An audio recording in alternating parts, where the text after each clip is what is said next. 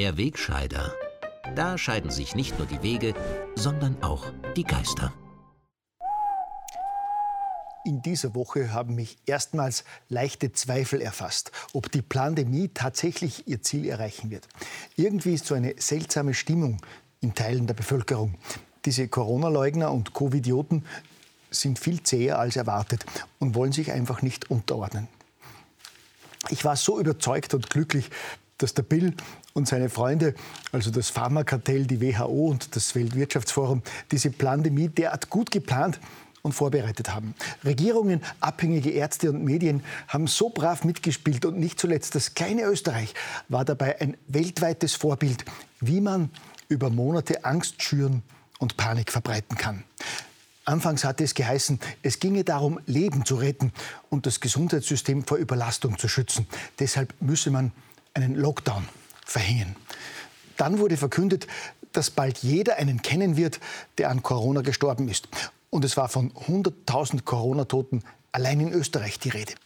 Als dann aber die Zahlen so schnell zurückgegangen sind und das Corona-Gespenst fast schon seinen Schrecken zu verlieren drohte, hat man die Angst vieler Menschen mit einer neuen Strategie wieder angefacht. Testen, testen, testen lautet die Devise seit dem Sommer und sie zeigt Erfolg. In den vergangenen Wochen wurden mehr als sechsmal so viele Österreicher getestet als etwa im März. Und überraschenderweise steigt mit der Zahl der Getesteten auch die Zahl der positiv getesteten Menschen kräftig an. Diese positiv getesteten nennt man idealerweise Neuinfizierte, auch wenn sie gar nicht krank sind und keine Symptome zeigen. Und wenn im Unterschied zum Frühjahr jetzt nur ein paar Prozent der Krankenhausbetten ausgelastet sind. Gleichzeitig werden die Maßnahmen Stück für Stück wieder verschärft. Unter Androhung strenger Strafen verhängt man wieder Maskenpflicht, verlegt Sperrstunden und nimmt so weiteren tausenden Betrieben die Existenzgrundlage. Wenn frustrierte und verzweifelte Bürger zu fragen wagen, wie lange dieser Unfug noch dauern soll, verkündet man stets mit betont besorgtem Blick das Mantra, bis eine Impfung kommt. So weit, so gut. Die Dinge laufen, habe ich mir bis vor kurzem gedacht. Ein Teil der Bevölkerung ist ja auch tatsächlich eingeschüchtert und folgsam. Kritische und weniger folgsame Zeitgenossen werden in den Mainstream-Medien nach wie vor täglich als Corona-Leugner und Spinner verunglimpft. Die Regierungen verhängen wechselseitig Reisewarnungen, womit wieder weiter Verschärfungen gegen die Bevölkerung begründet werden. Und trotzdem hören kritische Ärzte, Virologen, Epidemiologen, Forscher, Finanzwissenschaftler, aber auch immer mehr ganz normale Bürger nicht auf, das ganze Corona-Theater kritisch zu hinterfragen, auf ihre Grundrechte zu pochen und Widerstand zu leisten. Und plötzlich beginnt die Corona-Front an allen Ecken und Enden zu bröckeln. In Deutschland erklärt der bekannte Virologe Hendrik Streeck, dass die Sterblichkeit des Coronavirus in Wahrheit viel niedriger als gedacht ist und fordert ein Ende der Verbotspolitik. Auch in Österreich kritisieren namhafte Experten, wie der renommierte Innsbrucker Infektiologe Professor Günter Weiß, die Gießkannenteststrategie der Regierung. Immer mehr kritische Experten werden von der Regierung weggemobbt oder wenden sich freiwillig ab. Und das spürt nach und nach offensichtlich auch die Bevölkerung. Laut einer Umfrage der Uni Wien polarisieren die Corona-Maßnahmen der Regierung zunehmend. Während Ende März noch mehr als 70 Prozent der Bevölkerung den Lockdown für richtig gehalten hatten, haben zuletzt nicht einmal mehr die Hälfte der Österreicher die Regierungsmaßnahmen als angemessen empfunden. Auch das Impfmantra der Regierung wirkt nicht mehr. In einer aktuellen Umfrage sagen mehr als zwei Drittel der Befragten, sie würden sich nicht gegen Corona impfen lassen.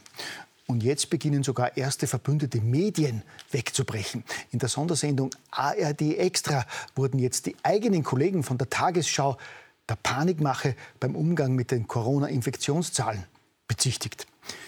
Da ist in Österreich noch eher Verlass auf den medialen Mainstream. Dem Versuch einiger Zeitungen, die kritische Corona-Berichterstattung bei Servus TV in ein schiefes Licht zu rücken, war zwar mäßiger Erfolg beschieden. Die Nachrichtensendungen beim Staatsfernsehen sind aber noch eine der letzten Bastionen, wenn es gilt, die Pandemie zu verteidigen. Wer jetzt glaubt, wir liegen bei über 1000 Neuinfektionen, weil zuletzt zu viel getestet worden ist, der irrt. Die Zahl der Testungen war durchschnittlich, bestätigt der Gesundheitsminister. Ja, als ich das gesehen habe, habe ich mich noch gefreut, dass die Pandemie-Zusammenarbeit läuft wie geschmiert, nachdem sogar der Herr Gesundheitsminister dem ORF bestätigt hat, dass die Zahl der Testungen nur durchschnittlich war.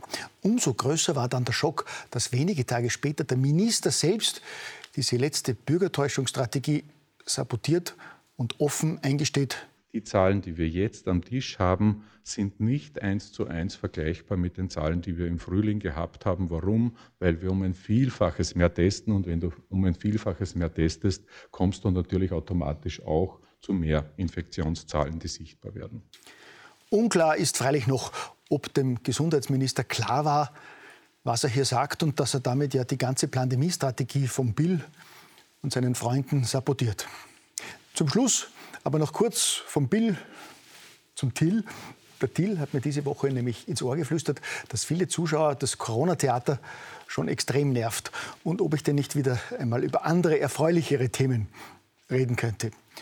Das nehme ich mir natürlich zu Herzen und möchte nicht unerwähnt lassen, dass es auch abseits von Corona noch positive Nachrichten gibt.